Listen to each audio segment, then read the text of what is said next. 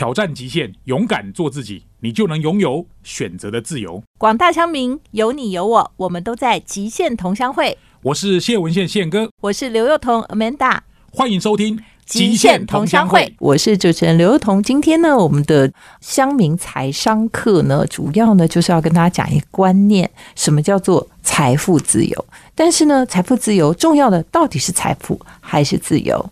送给大家的金句是：不要为想象的明天而牺牲今天。内容是什么？待会儿更精彩的回来。欢迎收听《极限同乡会》，我是主持人刘幼彤 Amanda。今天呢，我的客座 partner 呢是好序列好哥。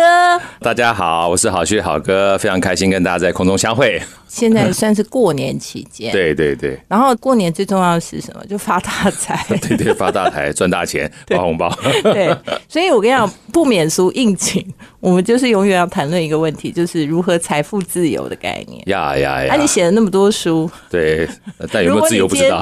对，如果你今天说不出个所以然来，哇，那就惨了，你会被追杀。对，那基本上都撞墙了。那你可不可以跟我们谈一下基本的观念是什么？好，其实。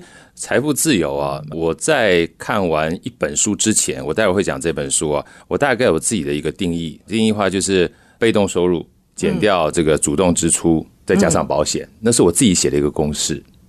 啊，被动收入减掉主动支出，比如说我今天什么事都不用干的话，就自然有钱进来了。比如说。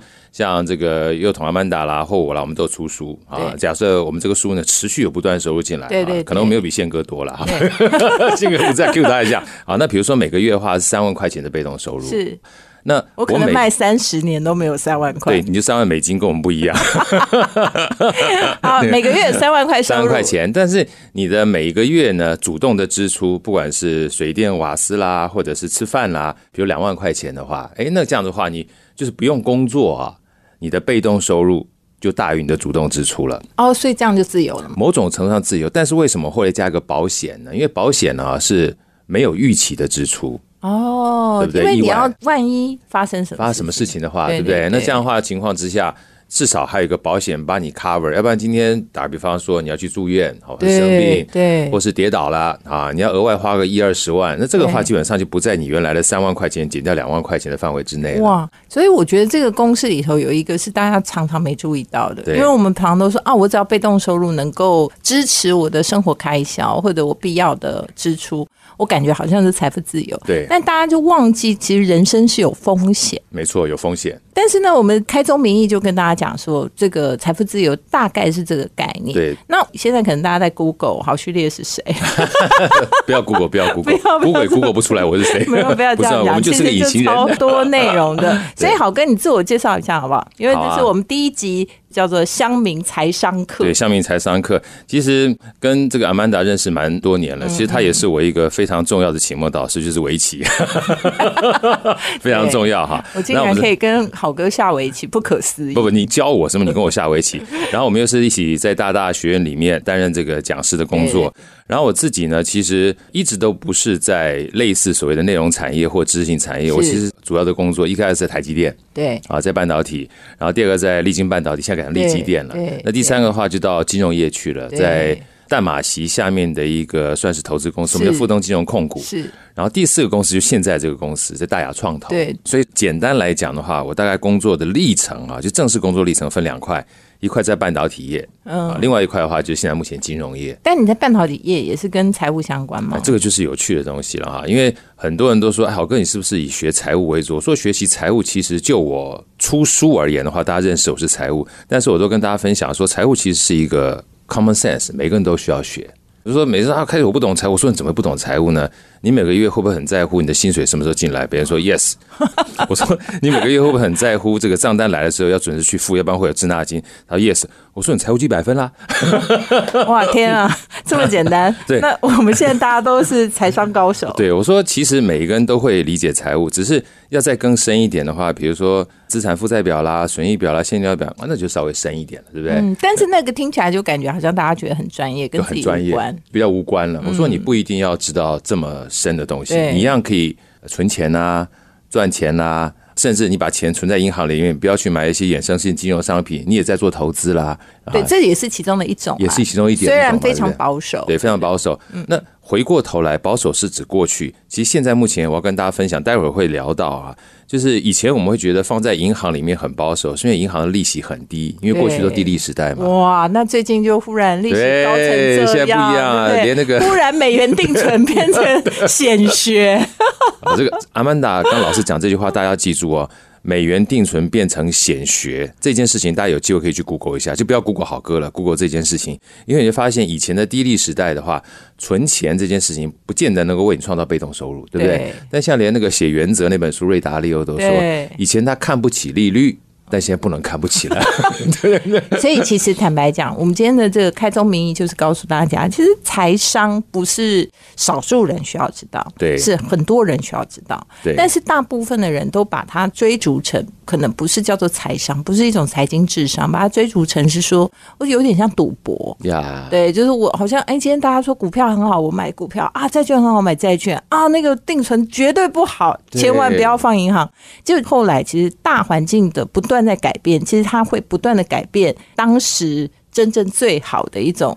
投资方式或选择对，或者是说成为有你被动收入的方法，对不对？没错，就像刚才阿曼达老师说的哈，就是大环境会变动。你看我们在广播没有人叫阿曼达老师，真的啊。可是我就觉得你是我的老师，你少来，你这样把人家搞得很老。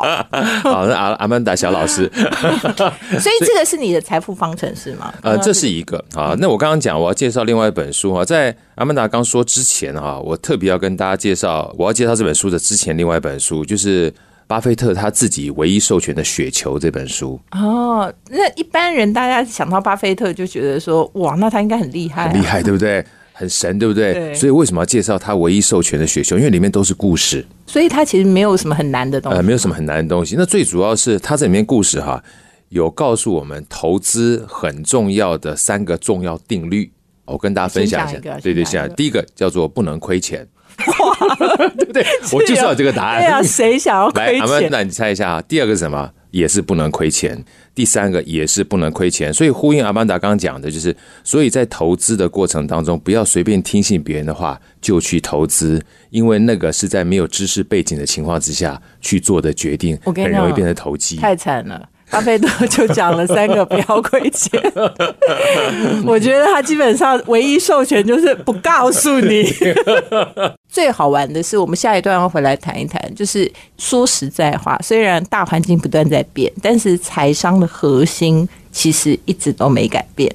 我们休息一下，待会儿回来。欢迎回到极限同乡会，我是主持人 Manda 刘幼彤。每周五七点到八点，FM 九六点七，欢迎广播电台，欢迎大家收听极限同乡会。今天呢，我们是要跟大家来一场这个乡民财商课。那我们的客座主持呢，是我的好朋友。好序列好歌，我是好序好歌，大家好。你又要大家好，刚刚已经好过了，再多好几次 才知道好序列是好歌。大家好。上一段呢，我们谈到就是说，其实被动收入减到你的主动支出，还要有保险，对保险，这个其实是真正财富自由的定义。但是在讲财富自由之前，我记得好哥也有告诉我们说，人生其实也有所谓的商业模式。对我这样讲好了哈，其实这就是我要介绍第二本书，然后有点。呼应我刚才那个财富方程式这本书，其实除了我在推荐之外，宪哥也大力推荐啊。他就是古典老师的《拆掉思维的墙》这本书，拆掉思维的墙。哎，拆掉思维的墙。一下，我们今天讲财商跟拆掉思维的墙有关，就真的很有关系。因为我刚刚讲的，其实大家有没有发现，财商财商哈，包含我刚刚讲的被动收入减掉主动支出，再加上保险，还是跟钱相关的。对对，但钱呢？后来我自己给我自己写的一个座右铭，我说：金钱是目标，它不是目的，因为钱是拿来换东西的。哦，我再重述一次，你说金钱是目标，目标它不是目的。那目标跟目的的差别？我这样讲好了哈，金钱的话，我们要赚到，赚到之后，这是我们的目标，我们常用数字来衡量，就像公司一样嘛，对不对？我今天这个到底 bottom line 这个净利赚了多少？可是这个钱呢，接下来的话要发给员工，嗯，让员工有幸福感。去能够过活，对不对？现在包含还有 ESG，对不对？还要继续做研发。其实所有东西永续经营的话，可以说是这个公司最重要的目的。对，其实并不是让老板那个口袋卖口卖口，对，好不好？只有老板卖口卖口，那员工基本上或者是大众不认同，苦哈哈的话，对啊，这公司就不会永续经营，对，很快就要被人家抗议。对，所以说其实呢，我不要讲太高空，或者是我们讲心灵鸡汤的话好了。所以说，金钱是目标。那这个目的是什么？每个人都不一样啊。那哈佛有说哈佛幸福课啊，有人说这个基本上你要追寻自己的话，是人与人之间的关系都有。对。那所以说后来蔡教思维的强有另外一个公式啊，其实跟我的后来我觉得有点像，但我想先把它跟大家分享，之后再讲我们的商业模式。第一个他说什么叫做财富自由？古典老师说，真正的关键不是财富，是自由。而自由的公式呢，等于能力减掉欲望。然后接下来他这一段呢，我们可以用钱来去表述了，就是能力减去欲望。如果你的欲望其实是个无限大，就算你能力再强，你永远都陷入一个会一个无底洞。对对对，就是一个恶性循环的状态嘛。所以说后来他说了，如果说我们能力不是很高的话，是那你可以试着去掌控你的欲望，稍微降低一点点，你一样有机会自由。啊，自由等于能力减掉欲望嘛。第二个，如果你欲望很高的话，对不对？我现在能力基本上只有三万块钱，但是我欲望想要买个五万块钱东西，很简单，你去提升你的能力，你送 Uber E 啊，你去打工啊，让能力能够提升。我现在都是以钱来去看待，懂懂。好，所以能力如果不是很高，你要想要自由的话，可以控制你自己的欲望。我常开玩笑举个例子，是我自己妈妈哈，嗯，她现在目前做公益，就钱这件事情而言的话，她不是这么想赚。那他事实上是有我们退休金啊，跟我们小孩给他的钱的话，他能力可能就两万两三万块钱，他欲望很低，他花费的很少，再加上他因为过去这几年，应该说一二十年、二三十年。做了非常多的公益，所以很多人他送他菜啊，送 啊不用钱，你知道吗？对？所以其实就他那个主动支出不高，对不高，所以欲望也不是很高，所以某种程度上他自由了。所以能力如果不是很高，欲望低一点，你自由了。第二个，如果欲望稍微高一点点的话，你有机会把自己能力提升，也会自由。所以后来古典老师说了一句话，对这两件事情做了注解，我非常喜欢。他说：“有没有想过，能力跟欲望都是你可以自己掌控的？”所以自由你说了算，很赞呢。因为我跟你讲，我觉得今天这个事情，难怪猜到思维的墙跟我们的财富自由有关，有关对不对？对，因为我觉得可能大家一听到我们今天要讲财商课，马上就在想说啊，那可能是在讲二零二三年我们该投资什么 啊，看什么东西啊，哦，在股票市场好不好啊，先蹲后跳之类的。对对对。但其实坦白讲，我相信，其实，在听我们广播节目的人。这方面的知识应该也不缺了哈。那打开电视，打开 YouTube，每个人每天都有很多的预测。但是事实上，我们真的财富自由或许是一个观念，它不是说你真的赚了多少钱。很多人赚很多钱还是很不自由呀。对，所以其实坦白讲，就是刚刚好哥跟我们开示的好不好？当然，他也是有另外一个古典老师的开示。但是我觉得很重要，就是你的能力减去你的欲望，就等于自由。既然一切都能够控制，当然自由也就是随心所欲啦。没错，其实像刚阿曼达说，就是很多人在问我财富自由的时候，他其实不是这样问我的。比如说，哎呀，怎么样才能财富？他不是这样，他通常前面会加一段话。我不知道阿曼达有没有这样被问过，就是豪哥，你觉得我要存到多少钱才能够财富自由？哦，他通常会有一个目标，所以我说金钱是目标嘛。我说存一个亿够不够？我反问他，对，他说我不知道哎。我说存。两个亿够不够？他说我不知道。我说我举个例子来讲好了。假设你存到一个亿，但是你每个月花一千万的话，你觉得这一个能撑多久？他说很简单，十个月。我说对，十个月之后你就不自由了。对，对不对？所以其实金钱这件事情，如果把它当成是一个数字的话，其实真正的关键是这个数字的背后，你的行为模式是什么？所以我刚刚为什么这么喜欢古典老师的这个自由等于能力减掉欲望？哈，他其实不是用目标这个数字。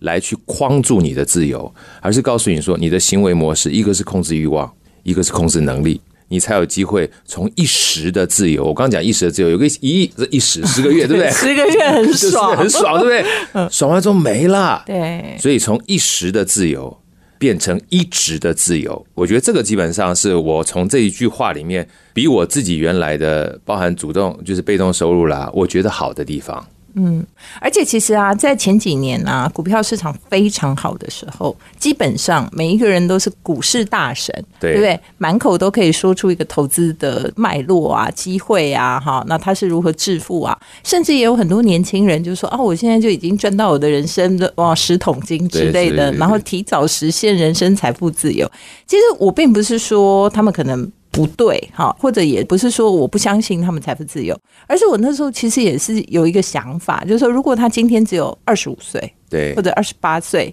那他的二十八岁到可能我们现在平均年龄可能是八十八岁，对 或者七十八岁，那接下来的五十年或者六十年，他是不是依然自由？没错还是他只是实现了他觉得他当下那个时间的自由？对就他是一个什么样的？思维逻辑或计算方式去计算他人生的这个自由，坦白讲，回到终归的原点，你还是必须要说，知道自己能力跟欲望的差距，以及这个自由对你到底代表的具备什么样的意义。那我们回头来讲，如果说从这个地方推导刚刚好哥要讲的人生的这个商业模式商业模式，那你可以先跟我们透露一下嘛？可以，因为其实像刚才阿曼达说的，从二十八岁到八十八岁，你看光讲二十八岁到八十八岁，其实里面非常运用就是一家子哦一，甲子，你看啊，一甲子是什么意思？其实很可怕。嗯，一甲子代表你有六十年的时间而已，是吧很？惊人，而且讲一个最恐怖的，大家可以想象，六十年以前，如果说就那个科技的话，就是那时候可能连行动电话都没有。是，嗯所以说你看六十年，那我们回过头来，如果不是到八十八岁，是到五十八岁的话，你就只有三十年。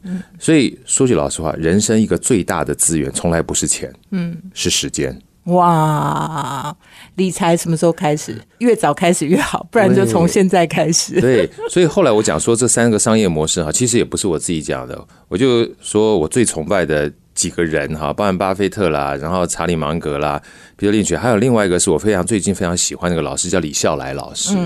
他在《通往财富自由之路》这本书里面，我不敢僭越说是我自己讲，这三个商业模式，我想分享给大家当成是礼物。他说，人生有三个商业模式，适用于个人，也适用于公司。就第一个叫做把自己的时间卖一次，哦，像我把自己就是把打工懂懂，就是比如说你去上班，从早上九点到下午五点，你就是要把时间卖给公司。对啊，你只能卖一次嘛，对不对？对对对那第二个呢，就是把时间卖多次。不会，我们有薪水小偷可以在上班的时候做别的事情 对。对对对，对对卖多次 对，就卖多次。比如说这个去出版啊、出书啊，对不就是你对？写了一次书，但是这个书可以重复的一直卖很多次，对所以你花了一个时间写一本书，对但这个书可以变成无限多本。变成时间空间不受控制的情况之下，你还持续把你的生命做延伸嘛？。对，那第三个呢，是把别人时间买进来再卖出去。这个一开始我也是要理解一下，后来解释，我觉得啊，好有道理。比如老板，嗯，请员工，其实不是你自己干活，你是把别人时间买进来再卖出去。哦，就是把别人的资源弄进来啦，再卖出去然后把他的智慧财产权，然后把他的智慧结晶卖再掉，卖出去。那有人说我不是当老板怎么办？我说今天不是老板，你买股票，股票后面一堆人在帮你工作，你也是把别人时间买进来卖出去。哦，懂了，感觉好赞哦！忽然豁然开朗。是好，我们要休息一下。这么精彩的内容呢，我们下一段马上回来。刚刚呢，我们跟好哥谈到商业模式。而且这个商业模式不是用在公司哦，是用在你的人生哦。因为事实上我们知道嘛，你要钱，你就要创造价值嘛。那创造价值，其实你就要有一个模式去创造。那你的人生有哪几种可以赚钱的模式呢？刚刚好哥讲了三种，对一种就是把自己的时间卖掉对不对？对？好，上班平常的时候，这个时间大概塞在车阵里面哈啊，卖一次，而且还有很多附加的时间 一起卖进去。本来是说卖九小时，后来都卖到十二个小时，对卖干之类哈对，卖一次。那当然还可以就重复卖。比如说，哎，老师他可能白天上课，他是卖掉他的时间，但是他把他的脑袋里的想法、著作、出版，然后可能录音，然后他可以有这些延伸，然后再去换到很多的钱，那这个就是卖了好几次 呀啊。那第三种呢，就高干了，哎，把别人时间买进来再卖出去。很多人就像刚才阿曼达在问我的时候说，哎，可能是当老板啊，或买股票。那么其他的呢？我说后来哈、我听了这个李笑来老师分享的时候，我说哎呦有道理。打比方说好了，有时候我们不想打扫，对不对？请个阿姨，对一小时五百块钱，对来帮我们打扫，我把她的时间买进来，那我可以做其他的事情。某种程度上面，个一个小时拿去做别的更有价值的，对，不管是跟我家赚差价 赚差价，对不对？假如是你一个小时一千块钱的话，你你就算是休闲呐、嗯你的那一个小时都比他来的高。那像我们家的话，甚至用小米机器人，对不对？你那个小米机器人一买来之后也一样啊，他那个还比我们乖嘞，你知道吗？叫他两点半打扫，他就两点半打扫，不会有说用脚踢他说你去打扫打扫对对，我起来最后闹到要离婚。对，不像话，对不对？对我最乖的是他，所以其实这个三个模式大家先记住哦。但在在三个模式之前，通往财富自由之路另外两个观点我非常喜欢。他说、啊，第一个观点是能够用钱买到都是最便宜的。有没有发觉这件事情跟我一开始讲的钱是目标，它不是目的？用钱买到都最便宜。一开始别人听到说，啊，你你那阔气好像不知人间疾苦。对，不知人间疾苦，对不对？后来他做个解释，我跟大家分享，大家知道了。比如说书能够用钱买到，你觉得很贵，但真正贵是什么？真正贵是你要读书，把这个书里面的知识装到脑袋里面，这才是贵的。懂了，你花了很多月费去健身房，每个月都缴钱给他，但你从来都没有去健身。买很便宜，但你没有去运动，很贵。对，所以我举三个例子，大家就会很有感觉。第一个就是买书很便宜，所以千万不要觉得书很贵。呃有机会的话，多多买买阿曼达跟好看的书，但放到脑袋里面，这个知识是无价的。对健身器材其实你说很贵，但是很便宜。真正失掉健康的时候，你才知道健康这件事情是透过运动器材来帮你建构起来，对很贵，对不对对？你说买玩具很便宜，但真正玩具这件事情是要能够让小孩有快乐陪伴，这件事情是无价的。对，但是其实可以反过来讲，就是或许你所谓用钱买的很便宜，但后面那个东西无价，所以你今天可能没有钱买玩具，但是你可以花时间跟小孩不用花钱的互动，那个东西很贵。对，对不对？就是你今天可能没有办法去健身房运动，你也可以没有办法付月费，但是比比皆是那种付了月费不健康，但是没有付月费但很健康的人，对，他在什么操场跑步啊，对对不对？哈，他去健走，就在家里附近就是走路啊，哈。对所以其实真正重要的是你的人生的那个目的，有时候目的它不见得真的是靠钱去创造的。阿曼达，我们两个基本上没有套招，但接下来我要讲的话就延伸你刚刚说的，所以钱基本上是一个目标的时候，第二个在这本书里面重点就是什么叫做财富最重要的公式。李笑来老师给了一个公式，我非常喜欢，他说注意力。大于时间，大于金钱，什么意思呢？当我们真正赚到钱的时候，我再说一次啊，注意力大于时间，大于金钱。我们真正赚钱的目的是希望买回我们对时间的主控权。对，当你有时间的时候，你可以把你的时间放在你注意力想要放的地方。举个例子，我想陪小孩儿，我想要运动，我想要阅读，我想要去陪我妈，我想要去旅游，我想要环游世界。前提是要有时间。当你有时间的时候，你才可以把你的注意力放在你要的那个地方，而那个注意力是你自己选择的时候，那是人生最大的财富。而且是最大的自由。而且是最大的自由。所以说，注意力大于时间、大于金钱这种情况之下，大家就可以回到刚才三个商业模式了。有时候交换的不一定是钱，因为尤其在第二个商业模式，很多人说：“好哥，我不像你一样可以出书啊，嗯，我不像你一样可以出影音课程啊。我说没有关系啊，你可以在 FB 上面、IG 上面发表文章啊，你也可以自己做 p o c k e t 就算不赚钱，别人只要有人看。别人只要有人听，你就赚到了他的时间，嗯，赚到了他的注意力，你就把你自己的生命延伸出去了。所以我觉得啊，很重要，大家可以稍微反思一下。我觉得今天应该是说，我们希望大家对今年一年有一种 refresh 的感觉，就是你对很多事情有了一种新鲜感，呀对看世界的方式有一种新的角度。所以呢，如果说你觉得说我今天就是赚不够钱，呀那我们就要想一想，我到底是赚不够钱，还是我赚了钱，但是我还是没有时间，对所以我不满足。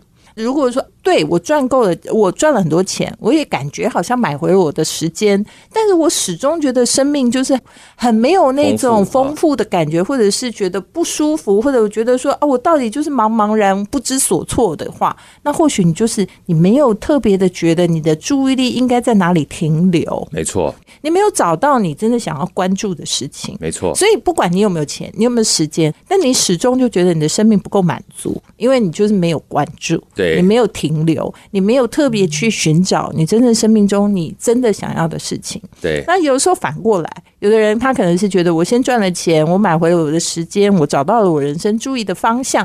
但也有人他是反过来的，就是我找到我人生注意的方向，我就忽然觉得说，我就有了时间，我也似乎不需要那么多的钱。对，没错。所以说，其实像刚才尤其是阿曼达最后讲那句话，我觉得可以带给大家一些反思。不一定要同意我们的观点，但你可以反思，就是当我没有赚到钱的时候，我到底有没有机会赚到钱以外的其他东西？其实今天给我们的三个选择，一个叫注意力，一个叫时间，一个叫金钱。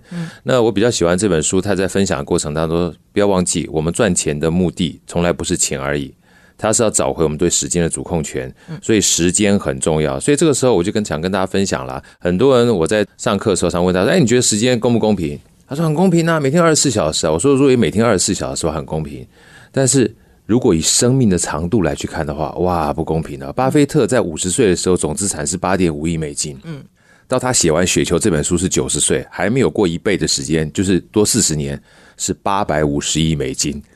天哪，这就是他讲的复利效应嘛？全世界第八大奇迹嘛？是是。那我不是诅咒他，因为他已经活这么长了。那如果他在五十岁那年不小心发生什么事情，就挂点了，他就没有后面的四十年，没错没错，我们就没有可以来谈说他从八亿变八百亿的概念。对，就是这个概念。所以照顾自己的身体健康这件事情，很多人都当成是哎，后面没有零，前面没有一的话，后面就没有零。真正不仅是这样子而已。它还包含你怎么去运用时间这个值。我最喜欢在过程当中跟大家举个例子，这这个大军事联盟的司马懿有没有？嗯，他司马懿厉害什么地方？司马懿活得久，因为他老板曹操，曹操死了他活着，曹操儿子死了他活，曹操孙子死了吗？他还活着。你曹家全死光了，我司马家就剩我了。你叫我不篡位？过意不去，对不对？我都活这么久了，活这么久，你们家都死光，都死光了，对不对？我还装病了，对不对？你这么健康都死光了，我装病的奇怪活下来。所以其实还是有一句话讲的很好，人家说留得青山在，不怕没柴烧，不怕没柴烧。最后真的比的就是谁气长，真的气长这件事情很重要。所以后来我自己给我自己的一个提醒，我说人生最重要资源的量是时间。对，就资源，我们讲说财商是管资源嘛，没错。你要多活三十年跟多活六十年，那个资源是不一样。但另外一个很重要的底层逻辑是，这个资源要是好资源，所以人生最重要资源的值啊是健康。就是说，生命的长度可能是一个，它是就量嘛，就多少。好，比如说你三十年、五十年、八十年，当然就不一样。但是万一。你从 五十岁开始一直卧病在床，就很辛苦啊。四十年，那你不光是自己也没有 quality，也没有办法说达成那个你说运用这个资源的可能性，甚至你还拖累你说不要所有的人。对，所以说很多人听到这边又会有问题问好哥，好哥，那你这样讲，那坦白讲，你说的很容易啊，那我就没办法控制我的身体。我说不是说你一定要去控制你的身体，因为意外这种东西都很碰上嘛。嗯。但是拨出一点时间去在乎你的身体。或者是说，你应该某种程度把你身体健康或者维持身体健康这件事情当成你人生一个重要，而且是唯一。你知道吗？就是当你所有其他都没有的时候，你必定还是要拥有这个事，好不好？留得青山在，不怕没柴烧好不好。所以呢，如果你觉得哇，去年真的太操劳了，对，那你可能要转换一下，想一想。有人说你有赚钱的命，但没花钱的命，对不对？那我觉得那真的人生就太不值得了吧？对，好。我们要休息一下，这么精彩的内容呢，我们下一段马上回来。欢迎回到极限同乡会，我是主持人刘彤 Amanda。我们今天是乡民财商课，所以是请到好序列好哥呀。哇，好哥，今天我们给了大家一个完全不一样的观点来看所谓的财商。对，好。那因为现代人，我们刚刚讲嘛，可能都活得很长。对，活得很长。对，刚巴菲特已经搞到九十岁了。而且他现在基本上每次开会的时候，我就看他跟查理芒格两个，哇，吃着 cheese 巧克力，喝着可口可乐，然后吃汉堡，然后两个怼来怼去。我说啊，这个人生最极致的就是这个样子。而且你知道还没有说啊，这个不能吃啊，那个不要吃，对不对？想吃什么吃什么，就想玩什么玩什么，人生多美好。对。所以现在到底有退休这个概念吗？说我要做到几岁我才能退休？是我财富自由了才能退休。对，那我就算退休了，那我要干嘛呢？万一我五十岁还要搞到九十岁，还有四十年，对啊，怎么办？好，所以刚才我们讲巴菲特跟查理芒格啊，大家思考一下，如果你问。每一个人说：“哎，那他们两个在开股东大会的时候，又在吃巧克力，又喝可乐，又喝汉堡。然后他们现在目前两个还是公司里面重要领导人，他们到底是在工作还是退休？很多人都跟我讲说，哪有在工作？他们基本在玩儿。我说对不对？好，八百亿了，还这个工作交朋友的，对不对？对 对。那回过头来，就像刚才阿曼达说的，很多人在想到退休两个字的时候，我常问大家，因为我上课的时候，我说你觉得退休什么？我就不要工作了。”我就要做我自己喜欢的事情，对，这两个很有趣，叫做不要工作了，做自己喜欢的事情。然后，当我在问巴菲特跟查理芒格的时候，他们到底有没有在工作？大家就懵了。嗯。他们到底在工作吗？好像在工作，但是好像没在工作啊。这是第一件事情，大家先想一下这个情境。第二个呢，包含我自己常常问周边的人说：“哎，你要做什么啊？要不要现在做一下？”他说：“等到退休之后再做好了。”所以常常把退休这个词啊跟等会连接在一起，就等一等，等一等。哎，你要不要去环游世界？哎，等我退休我再去环游世界。你要不要去学钢琴？等我退休再学钢琴，对不对？那那请问一下，这宪哥在学钢琴，他退休了吗？没有退休，对不对？这是两个情景，大家先放在脑袋里面。然后后来我感受很深刻，是我二零一五年开骑脚踏车，骑阳明山嘛。对。然后骑阳明山的时候，一骑阳明山，觉得自己很屌啊，对不对？就开始 po 在 FB 啊，一 po 这下面就回复了。哎，豪哥，你退休了？我说没有退休，我就骑个阳明山而已。啊，再过一个礼拜又 po。哎，豪哥，你退休了？我说我没有退休，我就骑阳明山而已。再过一礼拜又泼。为什么骑脚踏车就等于退休？对对对，然后我第一个再再泼，好哥你退休了？我说对，林北退休啊，我不想解释了，因为很烦了，很烦。然后我再多加一句话，我早上四点半到六点半我退休了。哦，找时间退休。对，找时间退休。因为如果你是要做你自己喜欢的事情的话，我那一段时间就做我自己喜欢的事情。就你的定义而言，我已经退休了。懂，就是大家的意思是说，你其实绝大部分的人生是身不由己的。对，当你想要深如自己心里所想的，那一定是退休。对，这个基本上就是有趣的事情。然后后来，直到我读到另外一本书，这本书叫《纳瓦尔宝典》，这是简体版的，就 N A V L。大家有机会可以去网络上面找一下他的书来听或买他书。他对退休定义让我豁然开朗，而且后面有另外一句话哈。也给这个定义下了个注脚。他什么叫退休？他说退休就是不要为想象的明天牺牲今天。最后一句话，他后面又加了一句话：因为今天是你余生最年轻的一天。哎，对我让前面没听懂没关系，最后一句可以听得懂。就今天一定是最年轻的一天。所以讲白了，结论想干啥，今天就干。没有叫你一天二十四小时都退休，就像我早上四点半到六点半退休，那个时候你做自己喜欢的事情，你就达退休状态啦。你会发觉跟这个自由等于能力减掉欲望一样，都掌控在我们自己的手上。对。其实今天呢，在讲财富自由，真正要跟大家介绍的是“自由”这两个字。你知道，大家就觉得不自由，无宁死。但是其实从来我们都没有好好的想过，我们是不是很快的可以得到自由？我们只是一直不断的追寻我们心目中以为的自由。对，好像赚很多钱以后，然后我可能小孩子长大了以后，然后什么东西都要全部都结束了以后，你才自由。但坦白讲，有时候其实你活在当下，或许你就。找到自由。今天非常谢谢好哥，我们的乡民才上课应该算很成功吧？呀，太成功了，新年快乐！希望呢，大家能够在新的一年里头有一个全新对财富自由的体认。今天非常谢谢大家，拜拜！欢迎收听现场观点。今天呢，跟好哥一起跟大家讨论了怎么样能够财富自由，但是呢，我们都已经同意了，其实自由呢比。你能够累积多少财富，可能更加的有意义。因为今天的主要的核心想法就是，自由是等于你的能力要减去你的欲望。如果你的欲望永远没有办法去控制，然后无限的膨胀，其实永远都没有办法得到自由。希望大家都能够得到今天的满足，也为明天的富足而继续努力。